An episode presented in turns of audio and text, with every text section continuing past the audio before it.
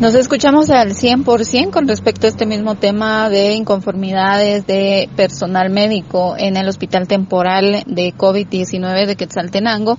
Una de las inconformidades que ellos planteaban eran algunos turnos que se les estaban proponiendo para realizar de 24 horas. Según eh, hace referencia el eh, director ejecutivo Giovanni Ortega, eh, hasta el momento este es un planteamiento por las mismas necesidades que han tenido médicos. Esto es lo que explica. Bueno, realmente cuando uno habla de 24 horas es también muchas veces porque los mismos médicos piden estar 24 horas y descansar tres días. Porque, por ejemplo, aquí en el Hospital Regional de Occidente no manejamos esos turnos.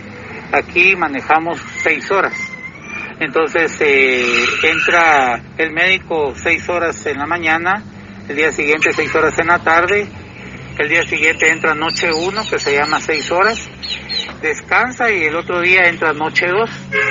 Entonces nosotros sí aquí en el Hospital Regional de Occidente tenemos eh, esa modalidad que es cada seis horas para que los médicos no tengan tanto tiempo el traje. Eso sí, entran seis horas exactas entran a las 8 de la mañana y salen a las 2 de la tarde y así. Entonces en otros hospitales, por que eh, se necesita y conveniencia de los médicos, ellos sugieren o solicitan que sean ya sea 12 por 48 o 24 por 72 para que de una vez saquen todo su turno de un día con lapsos intermediarios en donde tienen que salir a comer y regresar. Recordemos de que con el traje uno no puede comer este, ni hacer ninguna actividad para que se, que se contamine.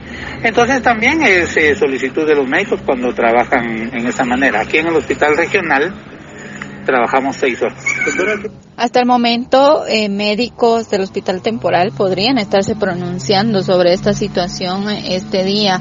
Eh, hacen referencia a ellos que están inconformes con estas nuevas medidas y que podría también darse a consecuencia de cambios que se hicieron en la administración de este centro asistencial. Con esta información regreso a cabina como nos escuchamos.